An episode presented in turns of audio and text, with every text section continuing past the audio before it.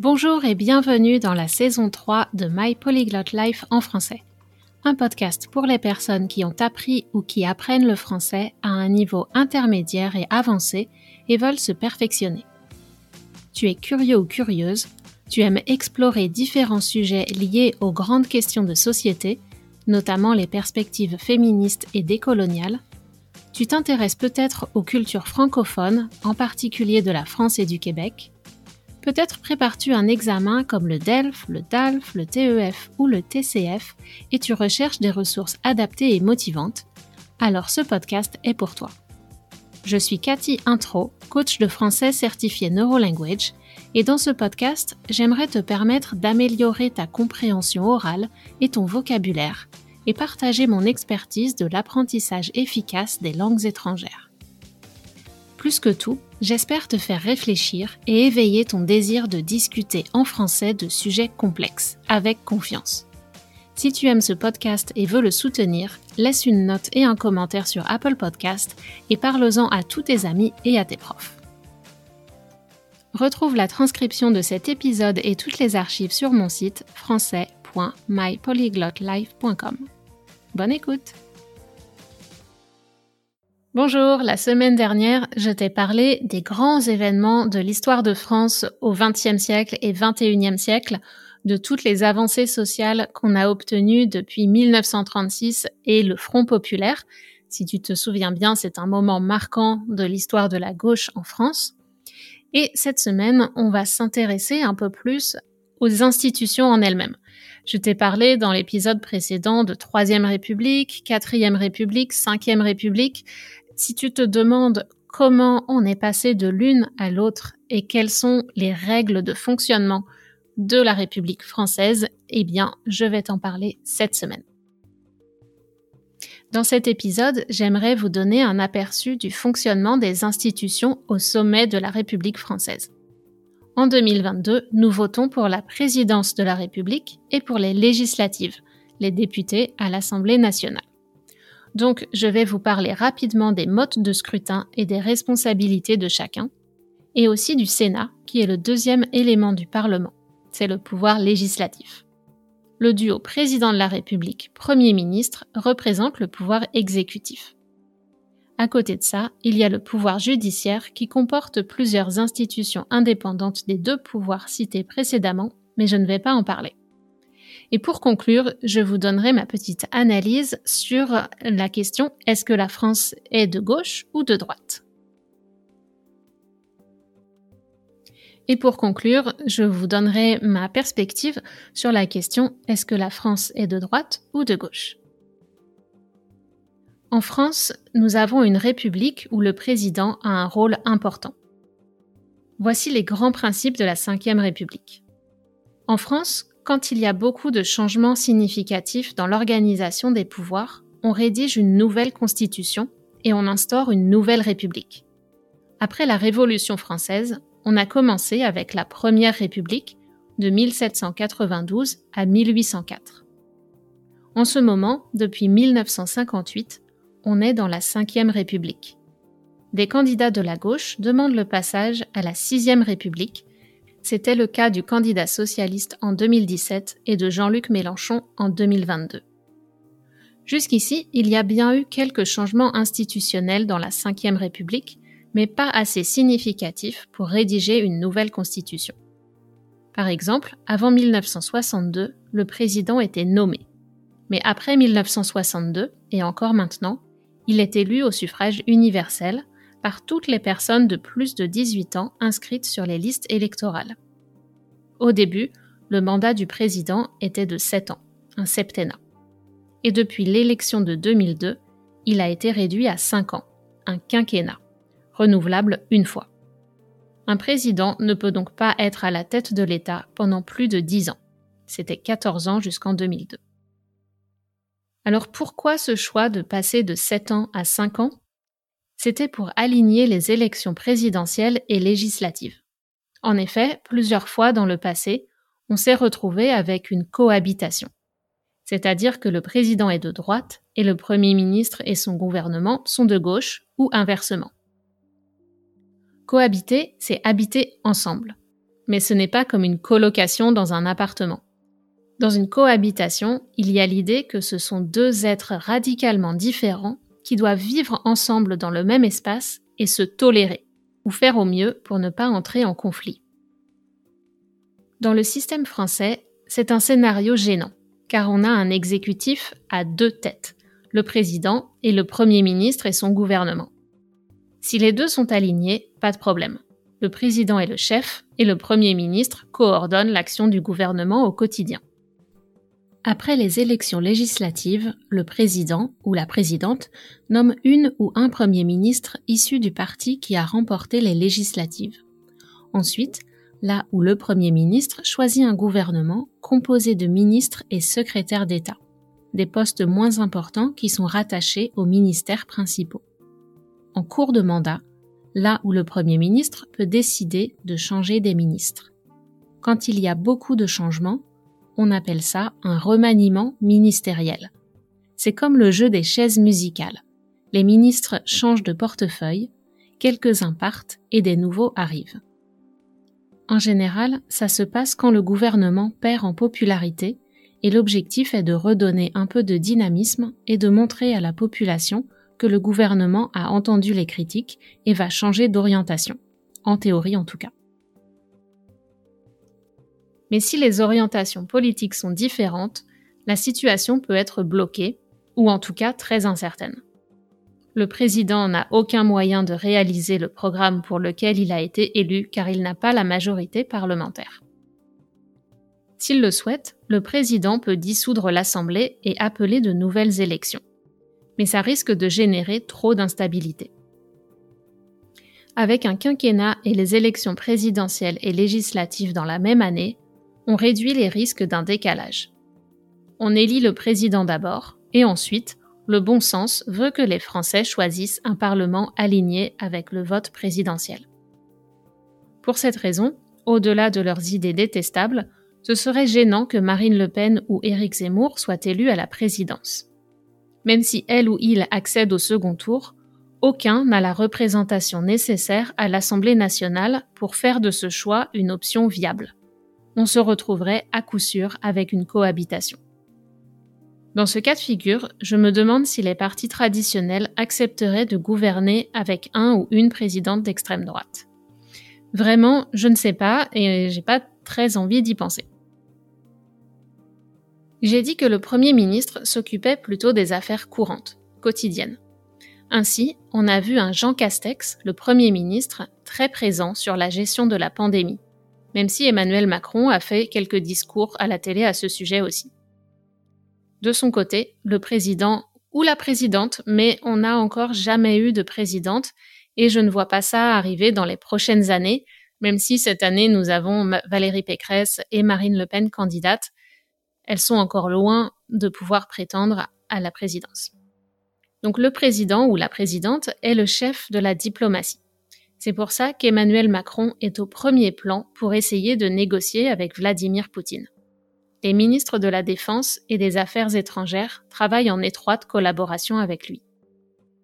En cas de conflit nucléaire, le président est le dernier responsable chargé de prendre la décision d'utiliser l'armement atomique.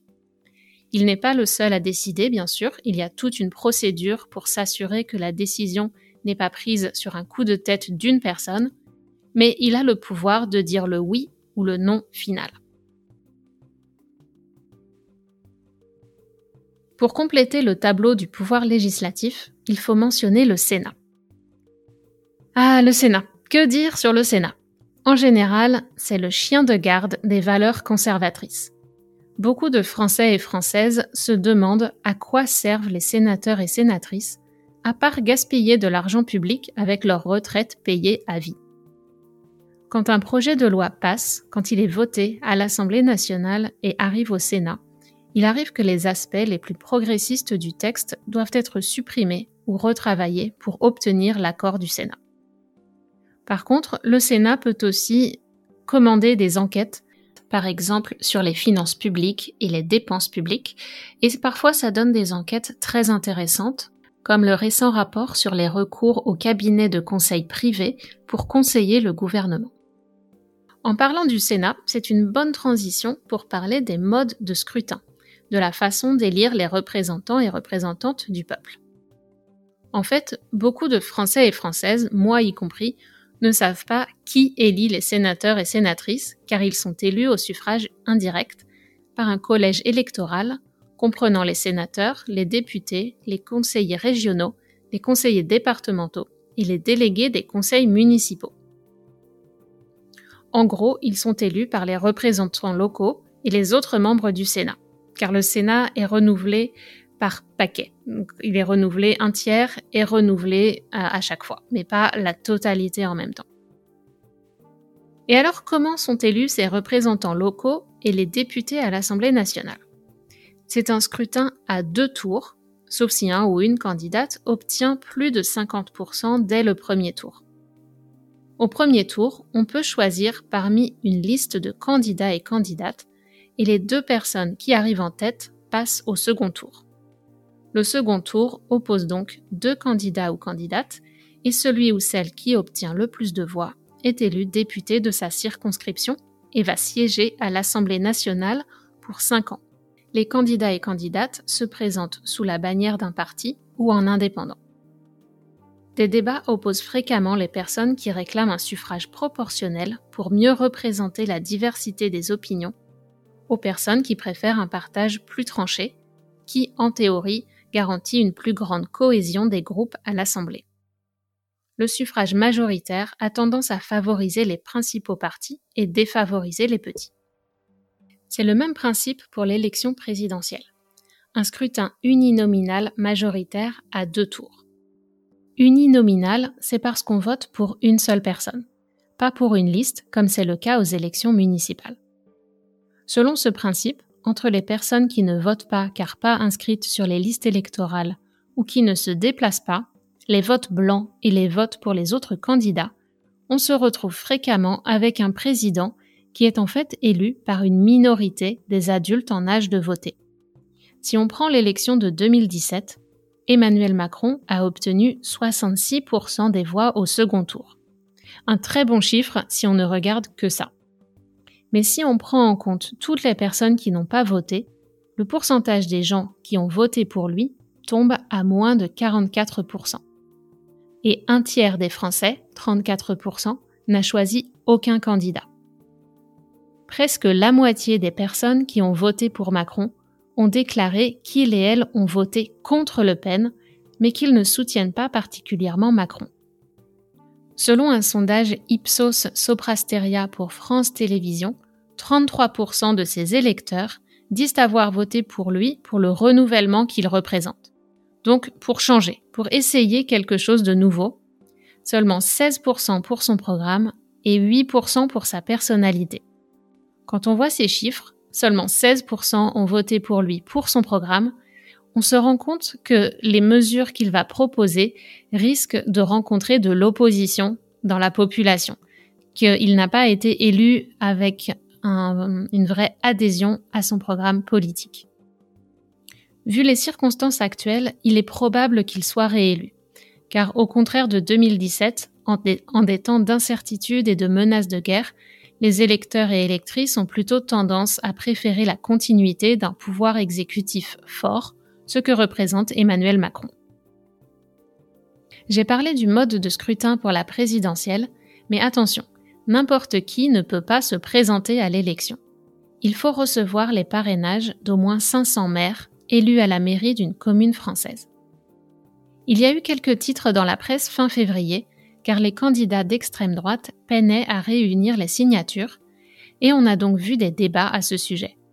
Beaucoup d'élus ne veulent pas associer leur nom à ces candidats, mais même si on n'est pas d'accord avec les idées de Le Pen et Zemmour, le fonctionnement de la démocratie et la liberté d'expression rendent difficilement justifiable l'exclusion de personnes qui sont aussi populaires auprès des électeurs et électrices.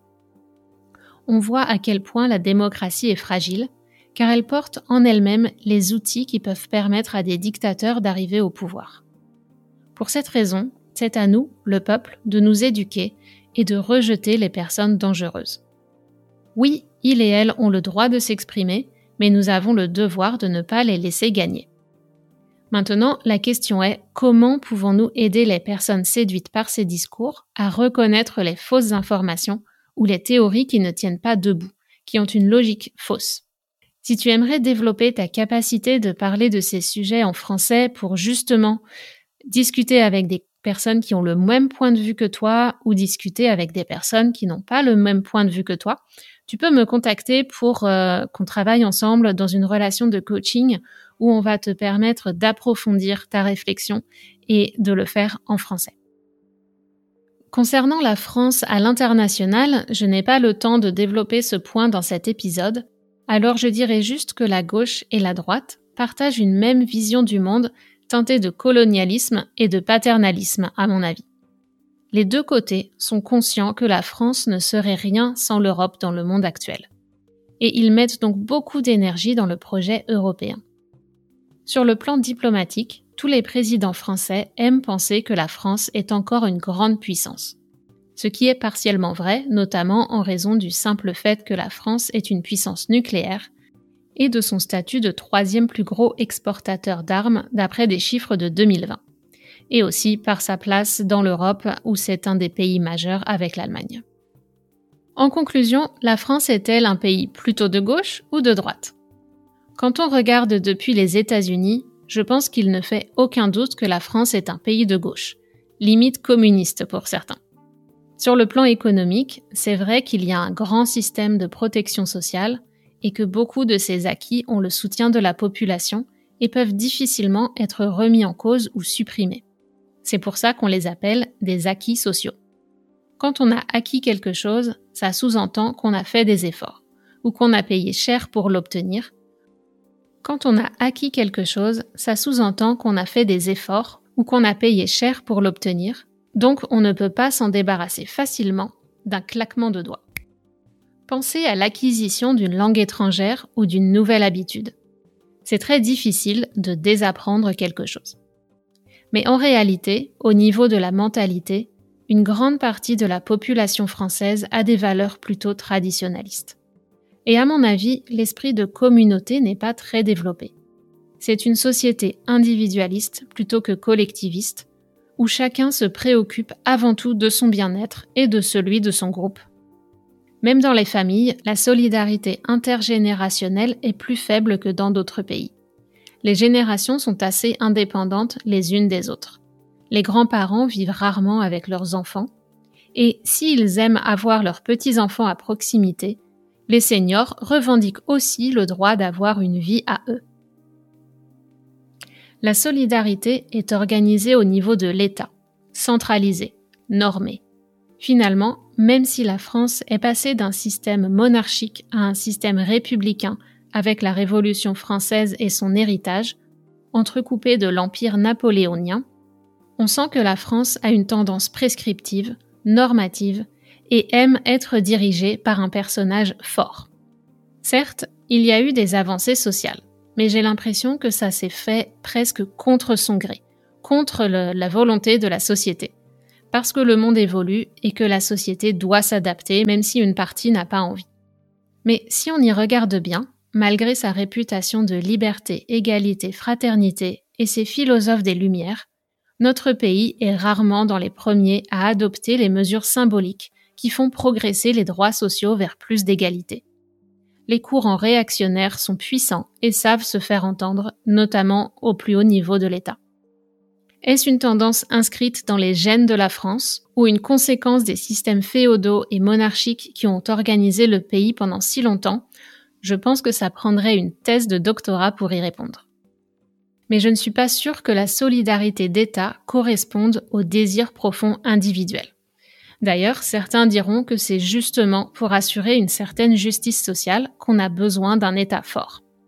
Et c'est peut-être ce qui explique la crise de confiance actuelle lorsque les citoyens ont le sentiment, probablement justifié, que les gouvernants ne sont pas honnêtes, nous traitent comme des enfants et abusent parfois de leur pouvoir, sans donner de garantie que des mesures exceptionnelles ne vont pas devenir une norme, un nouvel acquis, négatif cette fois, dont il sera difficile de se débarrasser.